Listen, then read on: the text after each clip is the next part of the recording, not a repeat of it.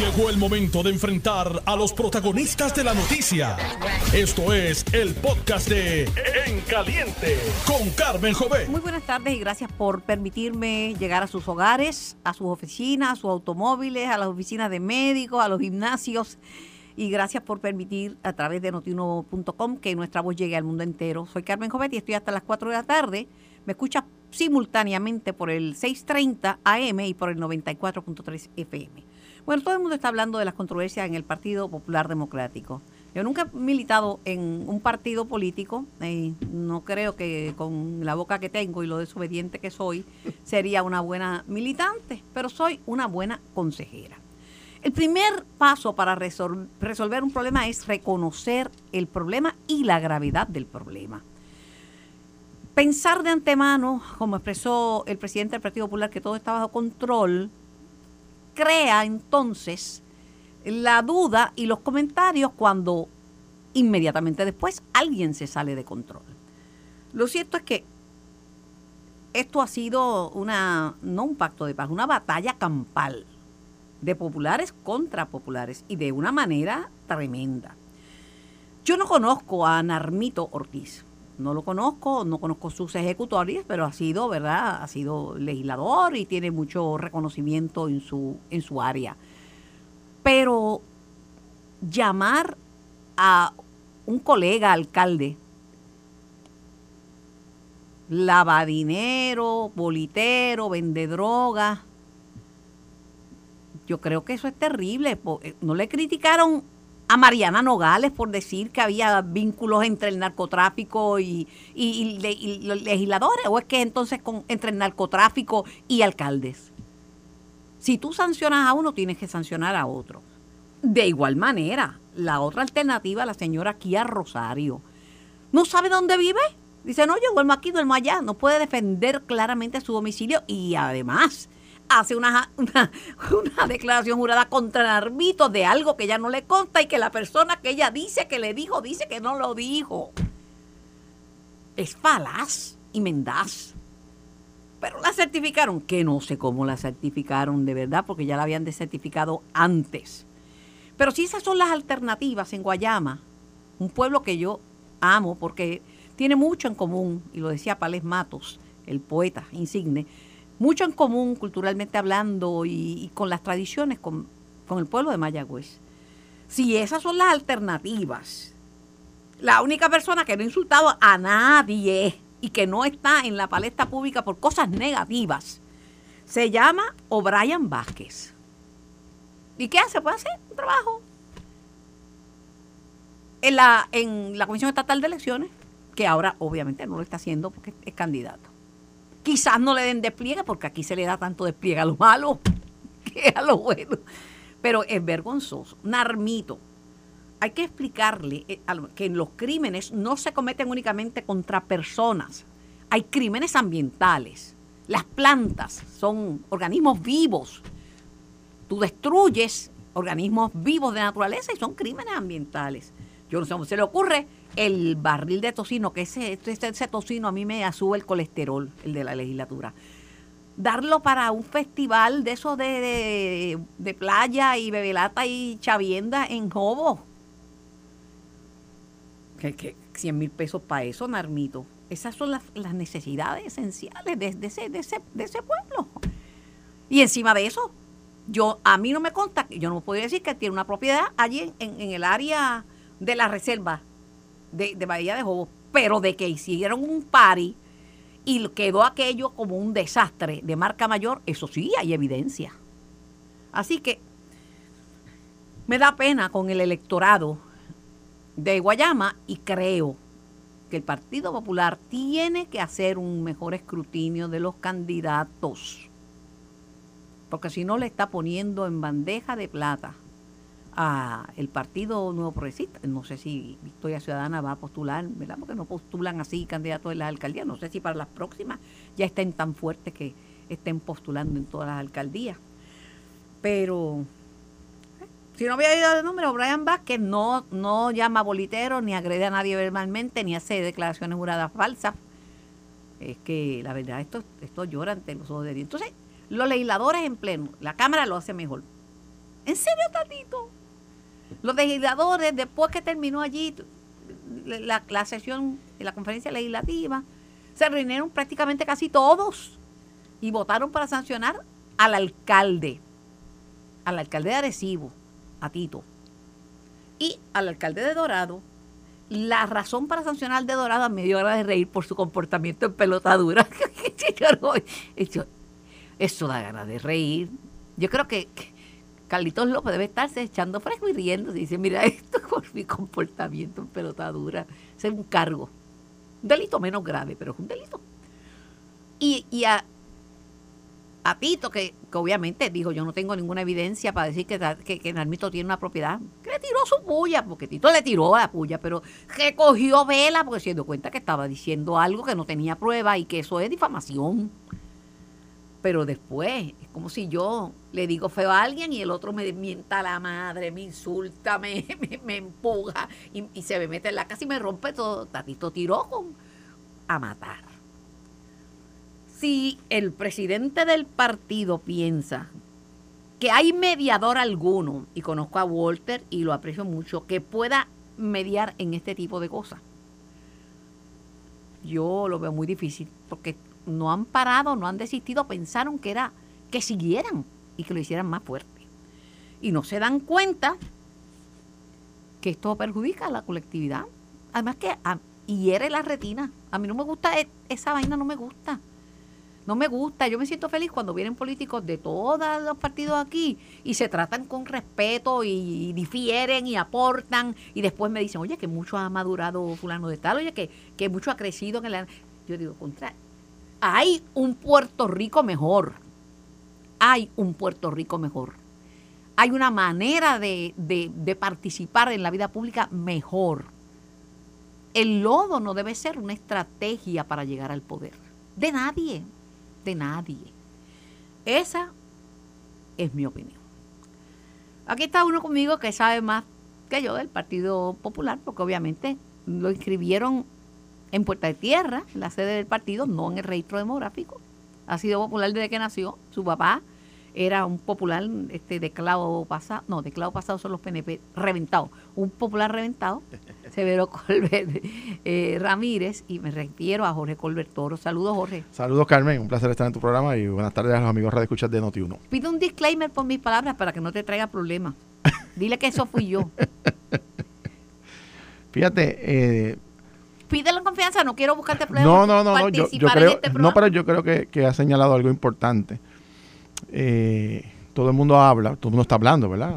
Los que están en, esta, en estas controversias. Eh, el que no está hablando todavía es el pueblo popular, que está escuchando. Y está escuchando con dolor en su corazón y en su conciencia. Y yo les exhorto a mis buenos amigos, compañeros y compañeras del Partido Popular eh, a que todas esas cosas que se dicen y que se quedan grabadas y que se quedan presentes eh, tienen sobre la base del Partido Popular un efecto. Y la base y el liderato y los militantes del Partido Popular que escuchan, que guardan silencio, va a llegar un momento en donde se expresan, que es con sus votos. Y mi consejo respetuoso a todos los compañeros y compañeras que sepan que los populares no hablarán ahora, pero lo graban en su mente. Eh, y están muy conscientes del efecto que tiene todas estas controversias sobre la institución. Y, por supuesto que hay momentos álgidos y que hay momentos en que eh, se pueden decir cosas y hay espacios y hay los mecanismos dentro del partido reglamentario para atender las diferencias que puede haber. Eh, el, presidente del Partido Popular, Luis Dalmao, ha, llamado a capítulo y eso debe ser, a mi juicio, razón más que suficiente para detener esto. Si no ocurre, Carmen. No está ocurriendo. Bueno. Colbert, no eh, está eh, eh, ocurriendo. Bueno, vamos, vamos a ponerlo de esta manera, ¿verdad? Si esto continúa, el presidente tiene otras herramientas a nivel del partido para tomar acciones mucho más serias. De hecho, no ahora, pero cuando yo fui secretario general bajo Sila María Calderón y bajo Alejandro García Padilla, eh, yo como secretario general descalifiqué candidatos por ataques institucionales, inclusive me llevaron al tribunal y perdieron todos los casos. Se sostuvo la posición de las sanciones y reglamentarias del Partido Popular. O sea, los, los partidos tienen reglamentos y son reconocidos en los tribunales como una eh, herramienta para descalificar personas. Eh, así es que mi exhortación a los compañeros y compañeras es a que respeten a la institución, a que se concentren en sus procesos electorales y que aquí hay un presidente que no da puños en la mesa, pero cuando tiene que actuar lo hace. Y nadie tenga duda que si esto continúa, el presidente del Partido Popular va a tomar cartas mucho más serias, usando el reglamento del partido para eh, imponer la disciplina que se necesita. Pero más importante que eso, Carmen, como te señalo, es el pueblo popular. El, pueblo popular, como te señalé, está escuchando con detenimiento. Y mi experiencia ha sido por tantos años en el partido que no olvidan. Así que, eh, nada, vamos a, ver si, si, esta página se puede pasar. Hay una junta, ayer, hace unas horas, hubo una conferencia legislativa muy positiva, hay una agenda legislativa.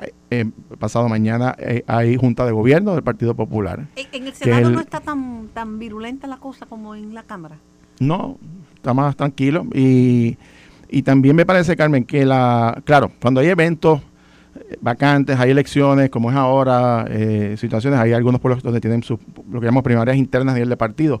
Pues por supuesto que estos eventos crean controversia y demás, pero al fin y al cabo estas, todas estas diferencias las adjudica el pueblo popular con sus votos. Y en Atillo este, este fin de semana, en Guayama el fin de semana siguiente, los populares van a adjudicar. O sea, nadie se crea que esto va a seguir hasta la eternidad. Aquí los populares van a llegar y van a votar y van a escoger a una persona. Eh, de los todos los excelentes candidatos que hay, pero van a, los populares van a decidir, van a enviar un mandato y van a enviar un mensaje. Y mi exhortación a todos los candidatos y candidatas es que hablen de sus propuestas hablen de qué, por qué quieren ser alcaldes o alcaldesas o que, por qué quieren asumir un, cargo político dentro del Partido Popular, qué les motiva, cuáles son sus prioridades. Eso es lo que la gente quiere escuchar. Si hablan de sus propuestas, Jorge, no, es que quiero polemizar o minimizar lo que tú dices.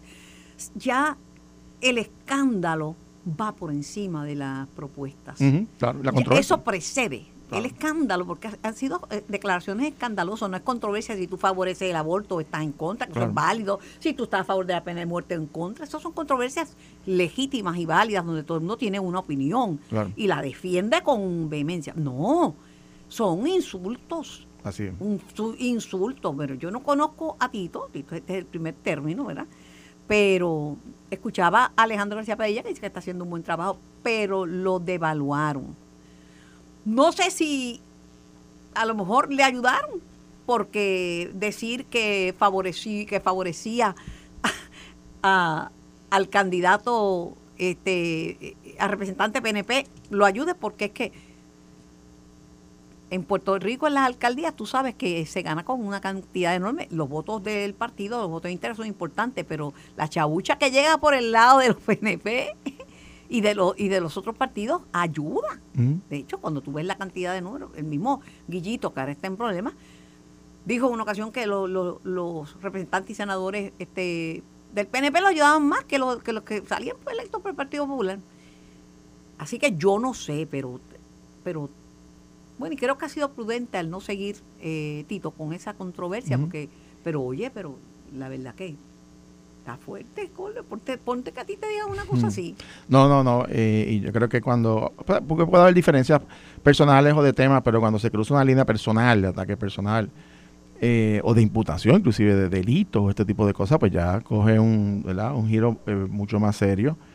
pero vuelvo y repito, o sea, todo esto que está ocurriendo ahora, reglamentariamente, no solamente se exponen a sanciones, es que más adelante, Carmen, cuando vengan las primarias, eh, y si hay gente que reta a incumbentes, todo esto que se está diciendo y se está haciendo es objeto de revisión más adelante en un proceso para calificar o no un candidato aunque sea incumbente. O sea, por eso, o sea, esto no es, esto no es algo liviano y mi exhortación respetuosa a todos los compañeros y compañeras que se enfoquen en los temas que al país le interesa. La, la gente quiere saber, Carmen, cuáles son las propuestas para atender la situación del COVID que está subiendo, el tema del crimen, el tema de la educación, el tema de la salud, en el caso particularmente de, el área de, Guayama y toda esa zona de, el tema de ACES, que hay un revuelo de que quieren fusionarlo con el Departamento de Salud y hacer un monstruo burocrático. Así es, así es. Los temas ambientales, los temas que tienen que ver con energía, eh, eh, o sea, el costo de vida, la inflación, o sea, hay uno, hay un, o sea, los, son interminables, la cantidad de asuntos tan importantes. Y entonces, pues en vez de enfocarse en ese tema, inclusive en los propios municipios, hay unos temas particulares, pues si las controversias son las peleas entre cada una de las personas a nivel individual, yo, o sea, yo lo digo, yo he visto esta película antes, los populares, como te digo, están callados, pero van a votar. Ah, van a votar. Bueno, el Tatito eh, también este, se expresó eh, y dijo que el alcalde de Arecibo fue mendaz en sus expresiones, no tenía ningún tipo de evidencia y conta para récord. A pesar de todo eso, continúa haciendo expresiones en contra de un funcionario de esta Asamblea Legislativa. Y el funcionario de la Asamblea Legislativa contra él. Eso se, cuando uno quiere un buen amigo, un buen líder, lo llama capitulado dos. Paren esto, bajen la guardia, este Hablando de primaria, escucho que suenan nombres para la gobernación. Está sonando hasta el nombre de Jesús Manuel Ortiz. Bueno, hay muchos nombres sonando. El, propio presidente del Senado, José Luis Dalmao, el propio presidente de la Cámara, el presidente de la Asociación de Alcaldes, el vicepresidente Charlie Delgado, eh, Jesús Manuel. Yo creo que hay muchos nombres que están sonando. En, el momento en que sea ¿verdad? pertinente y de conformidad a lo que diga el partido, eh, se escogerá. Ahora, ese momento no ha llegado. Ese momento va a ser probablemente eh, para el año 2024, cuando sean las primarias de ley. Y en ese sentido, lo que, hay que, esto es importante, Carmen, porque este año en el Partido Popular lo que se va a escoger es la directiva o el presidente del partido y la Junta de Gobierno, pero los candidatos oficiales que van a la elección se escogen mediante la ley de primaria o el proceso bajo, bajo el estatuto del Código Electoral que va a ser en el año 2024. Así que yo exhorto a todos esos que tienen interés en aspirar a, cargos electivos, bueno, primero que se pongan a trabajar, que se pongan a visitar, que se pongan a traer propuestas, a prepararse, a asumir posiciones sobre asuntos, eh, y cuando llegue el momento de las candidaturas, pues bienvenido. Los populares van a decir esto, Carmen. Eh, o sea, al fin y al cabo, el voto es el que va a decidir quién van a ser los que van a ocupar las candidaturas. ¿Qué de la reunión del próximo sábado? Yo espero una reunión eh, positiva, He hablado con muchos de los miembros de la Junta de Gobierno, por supuesto que hay temas importantes, pero Carmen, la Junta de Gobierno, eh, yo fui miembro 10 eh, años de la Junta de Gobierno, eh, es un, aparte que es el organismo rector del partido, pero tiene una diversidad porque tiene gente de mucha experiencia, están los expresidentes, todos los exgobernadores, y tiene jóvenes y tiene eh, representación de las mujeres, de los presidentes de comités municipales. O sea, eh, hay una diversidad en la representación y ven los asuntos de una perspectiva distinta. No, por ejemplo, eh, la conferencia legislativa, pues son todos legisladores, ¿verdad? aquí hay una diversidad. Y, y, como saben, la responsabilidad que tienen reglamentaria. Este es el organismo que va a, o que pudiese tomar acciones, poner sanciones, este, decidir fechas sobre eventos, o sea, es el organismo rector. A mí me parece que lo que va a salir el sábado es una agenda de trabajo, es una eh, eh, eh, clarificar cuáles son los asuntos internos del partido a nivel institucional, a nivel de la ley electoral, lo que se está trabajando, la reorganización y, cómo se deben atender estas situaciones que se están dando a nivel interno. Así que yo espero una, una reunión productiva y nosotros tenemos una parte, el comisionado electoral y este servidor, eh, sobre lo que se está discutiendo del código electoral, nuestra presentación en esa, en esa área, y habrá otros compañeros con otras presentaciones y ellos pues tomarán las decisiones que, así estimen. Te cambio el tema, pero debo decir que hace unas cuantas décadas, un día como hoy, traje al mundo a mi tercer hijo. Fue un, todo fue bueno hasta el parto. El embarazo fue maravilloso y muy armonioso. Trabajé hasta el último día. Fui yo sola al hospital presbiteriano y di a luz a mi hijo Javier Juan. Eh, hoy celebra su cumpleaños y, lo que puedo decir es que toda su vida de niño fue un niño modelo, aunque después de adulto ya su hermano me contó unas travesuras que hacía, pero nunca fue ni muy regañado, ni eh, un hombre ejemplar, eh, un padre extraordinario, un esposo único y un hijo maravilloso. Así que Javier, te deseo muchas felicidades, estás cada vez mejor, más joven, más guapo, cada vez más lúcido y, y esparces tu luz donde quiera que te paras y debes saber que se te respeta mucho aquí y en el exterior. Y yo me muero de orgullo. Feliz cumpleaños, Javier. Carmen, quiero, antes de ir a la pausa, unirme. Yo conozco a, tu hijo eh, Javier hace muchos años. Es una de las mentes más brillantes que, yo he conocido en mi vida. Y, lo digo no porque usted aquí sea su madre, sino porque lo conozco en el plano como jurista, experto en temas constitucionales, experto en temas energéticos. Probablemente es una de las personas que domina una diversidad de temas. Eh, también he visto sus estudios académicos en el, en el ámbito del derecho, las publicaciones que ha hecho. Tiene una de las teorías más interesantes del, desarrollo político de Puerto Rico. Eh, bajo una de las eso no se ha hablado mucho pronto se va a hablar sobre eso una de las cláusulas de la Constitución de Estados Unidos muy interesante es un estudioso de, del derecho internacional tiene varios escritos. Eh, así que Javier muchas felicidades nuestro afecto eh, y, y, ese es el tipo de persona Carmen que el país necesita, eh, que entren a los procesos políticos, o si no está dentro del gobierno, pues dentro del sector privado. Hasta ahí se me acaba el cariño. hasta ahí, no, pero pueden aportar porque hay gente que puede estar en el servicio, en el sector privado o en la academia y pueden aportar al gobierno y yo creo que ese es el tipo de talento que el país necesita. Así que muchas felicidades. Felicidades, hijo. Eres un orgullo para, para mí, para tus hermanos y para todo el que te conoce y por supuesto para tu esposa Rosalí para tus hijos Mariana y Joaquín. Estás escuchando el podcast de En Caliente con Carmen Jovet de Noti1630. Asimismo es hasta las 4 de la tarde por Noti1630. Esto es En Caliente. Me acompaña eh, el analista Jorge Colbert Toro y tengo en línea a la secretaria interina del Departamento de Recursos Naturales, Anaí Rodríguez quien anunció que el departamento demandará a 12 invasores de Bahía de Joves de Jobos. Buenas tardes, eh, secretaria. Buen día, Carmen, para ti todos los radios te escuchan y para Jorge. Saludos, secretaria, un placer siempre escucharla. Igual, igual, gracias por la invitación. Secretaria, podrían ser más de 12, ¿verdad?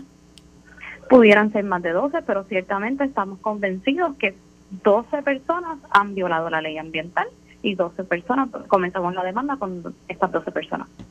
Sin embargo, la cantidad de, viviendas eh, en, en, en Jobos y la cantidad de, espacios pavimentados y de construcción es muchísimo más grande. 12 es una, una fracción pequeña de, la gravedad de lo que se ha hecho allí. Tenemos que recordar que aquí hay dos, ¿verdad? dos situaciones. El área que le pertenece a la reserva, que es donde estamos comenzando ¿verdad? esta demanda, el área donde está ocupando esta reserva ciertamente está alrededor de esa cantidad. Te digo alrededor porque había unos campers que en, una, en un espacio de terreno había más de uno, así que pudiera haber más de una persona que lo estuviera ocupando ese terreno en algún momento. Pero ciertamente no tenemos dudas que 12 personas violaron la ley y por eso asumirán las consecuencias eh, hasta la última consecuencia. ¿Qué cargos le han impuesto a esas personas? Eh, en esta, en lo que respecta a la demanda civil que hemos presentado en el día de hoy, hemos solicitado al honorable tribunal que ordene el desalojo de inmediato de estas personas, que reafirme el, que el departamento es el titular en pleno dominio del área que comprende la reserva. Adicionalmente, le hemos solicitado la remoción de todas las construcciones y los bienes inmuebles que están localizados dentro de los predios de la reserva eh, y la y, ¿verdad? la remoción y la demolición de todo, lo que ubicaba ahí. O sea, es un eh, desahucio. todo esto con cargo, con cargo a, a, estas personas que han ocupado ilegalmente el espacio que le pertenece al pueblo de Puerto es Un, es un desahucio, es una orden de desahucio. No, es una acción reivindicatoria eh, y una sentencia declaratoria. Entendemos que ese era el procedimiento eh, un, procedimiento extraordinario, expedito, donde nos va a dar el, el tribunal la razón de que estos predios son del departamento. Le pregunto si es un desahucio porque el gobernador había hecho unas expresiones que había que desahuciar a los que estaban ilegalmente allí. Hay que desalojar a estas personas, sin duda, hay que desalojar a estas personas y eso es lo que hemos solicitado, que se desalojen de inmediato. En otras informaciones, usted dice que el daño en en esa, en ese, en esa reserva natural de la Bahía de Jobos en Salinas no es permanente, es reversible. Nuestros especialistas eh, y científicos, biólogos nos han confirmado que el daño es reparable, que tomará largos años, quizás eh, sí, pero ciertamente el daño es reparable. Y no vamos a esperar, Carmen, a que esta demanda se culmine para empezar el proceso eh, ¿verdad? de restauración y reforestación. El gobierno está listo y el departamento está listo para comenzar este proceso de inmediato. Pero esto no termina aquí, vienen otros casos, ¿verdad?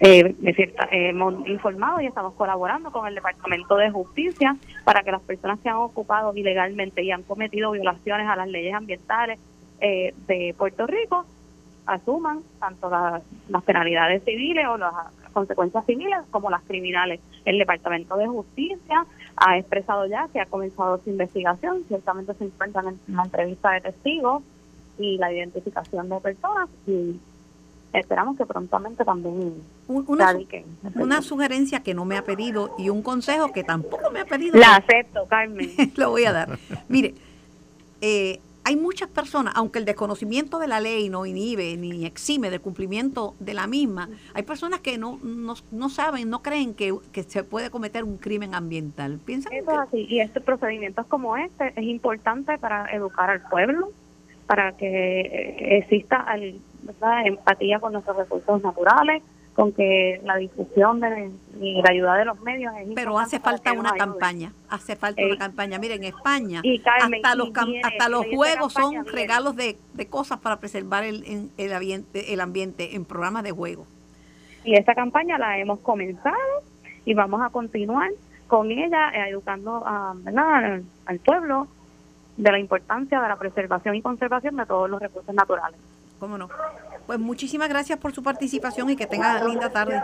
Gracias, buenas tardes para ambos y para todos los que escuchado. Lo propio. Bueno, era la secretaria interina. Este, es un poquitito. De hecho, los gastos los, se los reembolsa NOAA. La agencia federal este, no, no los tienen que, no incurre el Departamento de Recursos Naturales en gastos con un bufete privado que está haciendo esto. Pero allí hay tanta gente, no son 12. Así es. Pero me parece que empezó muy bien la secretaria con tomando medidas rápido. Eh, no es fácil, ¿verdad? Porque básicamente acaba de llegar, está de manera interina, eh, pero está tomando las medidas eh, correctas. Eventualmente hay que tomar unas medidas de restauración, porque eso tuvo un, un Por lo menos 10 años. Sí, va a tener un efecto. así que ese es otro procedimiento adicional.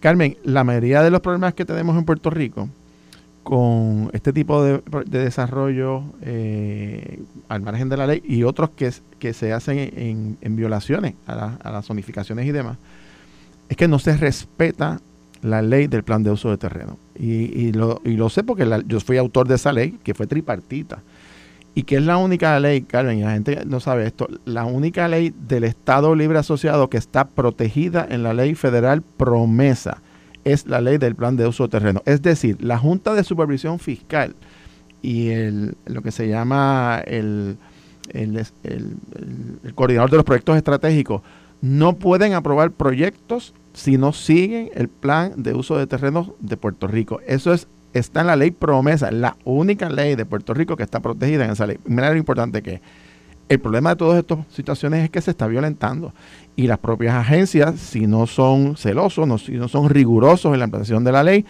eh, esto nos cogió para que la gente tenga, digo, yo fui el autor de la ley, pero esto es una, una, una iniciativa que viene de la época de Tocqueville.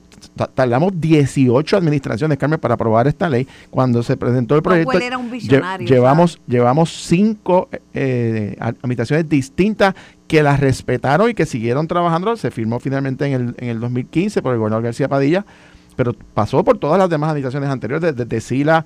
Y eh, respetándola. Todo el mundo respetándola y, no, y, que había que continuar porque seguían los trabajos hasta que se aprobó. Fue una ley tripartita. Eh, y, dos nombres importantes, Toñito Silva y Víctor García San Inocencio, que fueron autores conmigo de este proyecto y otros compañeros también del Partido Popular en aquel momento éramos mayoría. Eh, se hizo esto una ley. Eso es una ley fundamental porque todo lo demás gira sobre eso. Y si no se respeta la zona marítimo terrestre, la zona del Carso, la zona de alta, alto valor ecológico y también qué zonas, porque están identificadas, qué zonas son industriales, qué zonas son comerciales, qué zonas son residenciales, está definido en el plan. O sea, se sabe dónde se puede y dónde no se puede construir en Puerto Rico. Pero si las agencias no hacen respetar el mandato de ley, pues ese, ese es el problema que tenemos. Bueno, te cambio, te cambio, no sabía tú mucha legislación importante que tú, que tú has suscrito. Lo que me contaste de la ley de armas fue También. una cosa súper importante. Y esto, yo recuerdo este proyecto. Sí, esta fue. Lo recuerdo. Sesenta y pico de vista. Hay una ley, Carmen. Pero que nunca tú hablabas antes que tú eras el autor de esos proyectos. No, no, y fíjate, hay una ley, y, tengo que decirlo porque la verdad que también no la había podido señalar. Cuando murió Tati Fernós, eh, persona a quien aprecio y bueno, siempre uno lo tiene en el corazón. Cuando yo juré en la Cámara, Carmen, en el 2003, ella me llamó la mañana siguiente que yo juré. Y yo venía de Fortaleza, y era la procuradora de, la mujer, y me dice, te felicito, mucho éxito, pero te tengo que ver mañana porque tienes taller. Recuerdo que fue en su tienes taller, y fue a mi oficina y me dijo, hay un problema, eh, yo necesito que tú radiques un proyecto para que cuando se emita una ley 54, las personas que tienen armas de fuego la, tienen que entregar porque me están matando las mujeres con las armas de fuego legales. Eso es ley. Meses después, o sea, el proyecto se las vista, eso es ley. La cantidad de mujeres que, que vida, aunque ¿verdad? se han perdido, pero la cantidad de mujeres que se ha evitado los asesinatos porque las armas de sus parejas las retiene, se le quita automáticamente por ese estatuto. En la policía, en la policía eso, yo sé que ha sido y, yo sé que ha habido controversia y gente que se opuso al proyecto, pero el, resultado está ahí y, reconozco a Tati, porque la idea fue de Tati. Eh, yo fui el instrumento para, presentar ese, ese proyecto de ley, así que de las muchas aportaciones que hizo la licenciada Ferno, que en paz descanse, está ese estatuto que está vigente y que ha salvado muchas vidas. Definitivamente. Hoy el obispo David Álvarez me envió unos stickers para víctimas de, violencia doméstica que estén en miedo, que pueden mandarle el, sticker a través de WhatsApp y, que las personas que lo reciban pueden eh, sepan que eso es para pedir ayuda. Gracias, obispo, ya se lo pasé a todas las redes de y grupos en que en que estoy, ¿verdad? Muy interesante. Eh, estrategia, ¿verdad? Cambio el tema a la figura de Miguel Romero, el alcalde Miguel Romero, que a juicio mío ha estado trabajando muy bien, se le ve activo en las calles de San Juan. El Canal 11, eh, las noticias, hizo un reportaje eh, y lo abordaron eh, sobre la compañía JR Asphalt y, si había un quid pro quo, si, si había algún contrato a cambio de, de algo. Y él dijo, no, yo no, no tengo ningún contrato ni he contratado a esa compañía en el municipio de San Juan. Así que no sé de dónde sale ese rumor. Entonces, pues, hay muchos comentarios, mira, le están imputando algo que no, que no hizo. Sin embargo, posteriormente eh, Romero admitió que había coordinado servicios que le fueron regalados mientras era, mientras era senador. Yo sé que los senadores hacen y, hacen cosas por las comunidades. Ahora, la cosa es si eso eh, hay que reportarlo al Contralor Electoral o no. Si se conceptúa un donativo, yo no sé cómo tú lo ves. Bueno, más allá de la cosa partidista. Claro, claro. Bueno, primero, es que hay varias, varios elementos importantes eh, en este tipo de casos. Número uno, que una entidad privada pueda donar a comunidades eh, servicios, productos, eh, no es ilegal. Eh, yo conozco montones de empresas que donan equipos de pelota para pequeñas ligas, uniformes, eso, no es ilegal.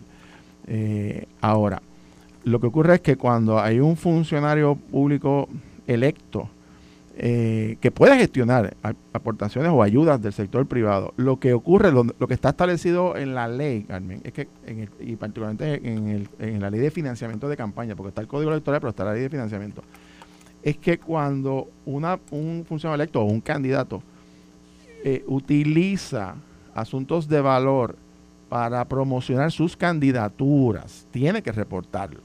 Eh, por ejemplo, si, si una empresa privada hace una actividad, invita a este candidato o a este político y este político eh, en esa actividad se promociona su candidatura o se pone en los medios de comunicación, eso tiene un valor en los medios que se supone que el candidato reporte. Eh, claro, la, la, la, implicación es si esto aplica igual cuando todavía no ha empezado el proceso de campaña, ¿verdad? Cuando todavía, para los efectos, todavía las candidaturas no están abiertas, se, va, se van a abrir eh, ya para el año electoral. Eh, cuando, por ejemplo, en el caso de Miguel Romero, en el momento en que ocurre esta situación, él era senador, así que lo que le aplicaría eh, retroactivamente pasa que ya no lo pueden hacer, sería el, código del Senado en aquel momento. que mi, me mi parecer es que ese código se enmendó ahora y ahora los legisladores que están eh, incumbentes no pueden hacer promociones de, situaciones ni entregar cheques, ese tipo de cosas, eso está regulado ya.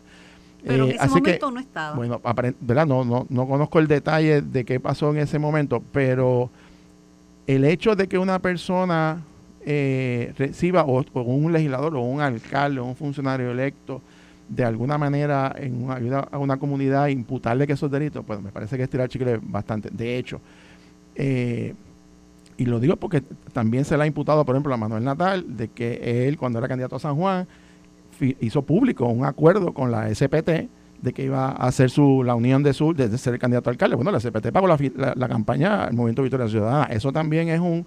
En, dos, en, dos, campañas. Pues eso hay que ver, ¿verdad? Si eso realmente aplica o no aplica. Eh, y yo pues no, tengo los elementos de hueso de decir, habría que eh, investigarlo, pero lo que voy es el hecho de que candidatos o funcionarios electos eh, intervengan o pidan colaboraciones al sector privado para determinadas ayudas, pues no necesariamente por sí es un delito. Yo, yo creo que hay que ser cuidadosos, dejar que los procesos den, si hay alguna investigación o, alguna revisión que haya que hacer, la oficina de ética.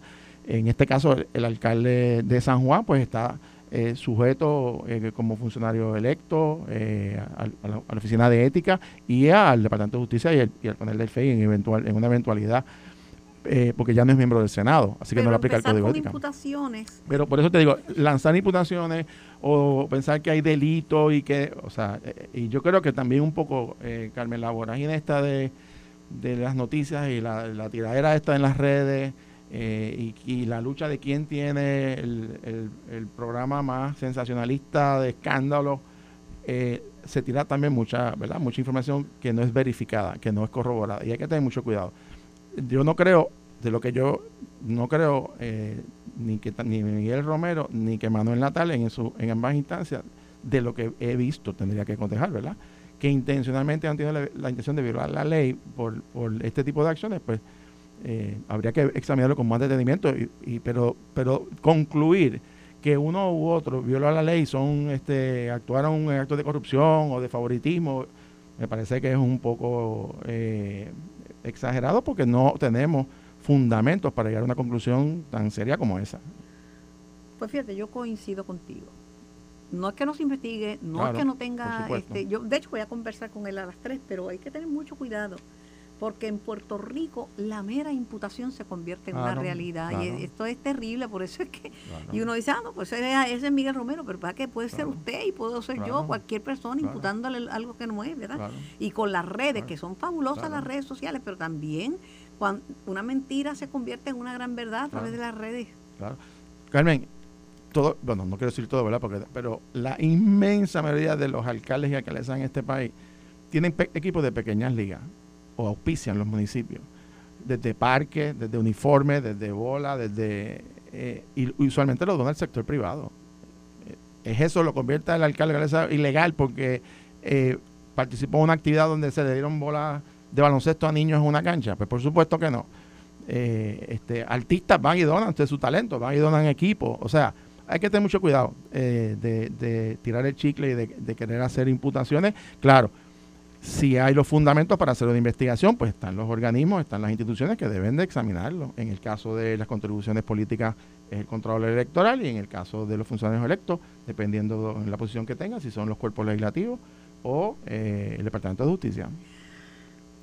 El último tema es la demanda del sector comercial, la primera demanda contra Luma. Un grupo de restaurantes solicita una indemnización nada más y nada menos que de 310 millones de dólares para todos los abonados debido a los apagones.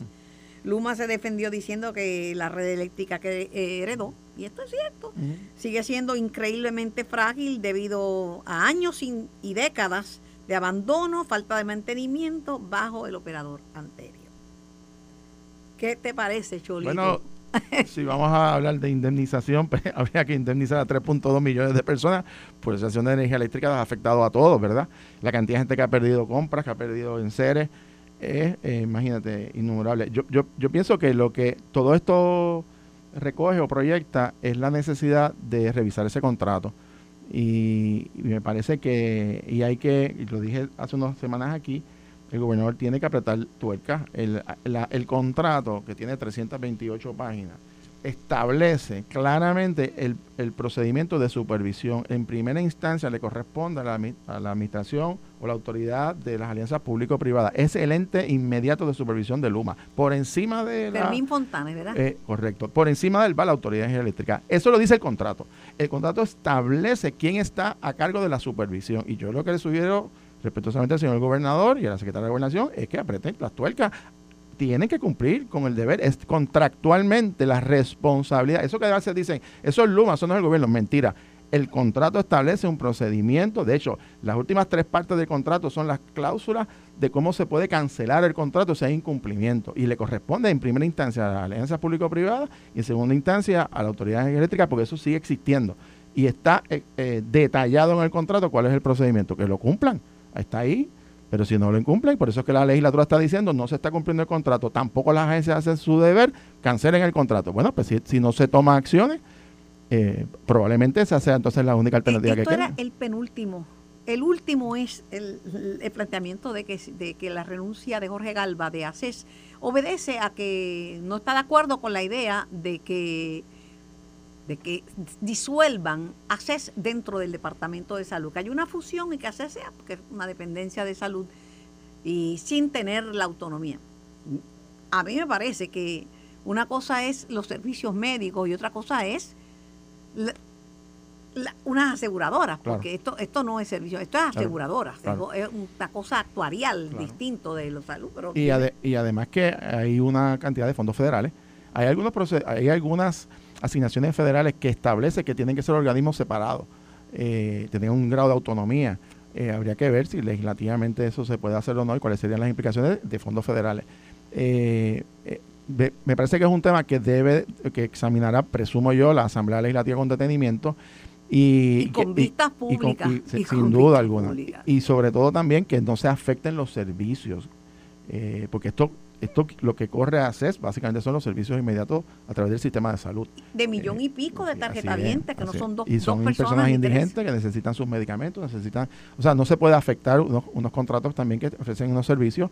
Así que esto no es no es algo que debe ser pasajero, hay que mirarlo con mucho detenimiento. Más sencillo, lo que no está roto no se trata de arreglar. Así es. Gracias por la visita, gracias por gracias a ti, Carmen. Conversamos más adelante sobre lo que ocurra el sábado. Espero que la sangre no llegue al río. No llegará. No llegará. Esto fue el podcast de En Caliente con Carmen Jovet de Noti 1630. Dale play a tu podcast favorito a través de Apple Podcasts, Spotify, Google Podcasts, Stitcher y notiuno.com.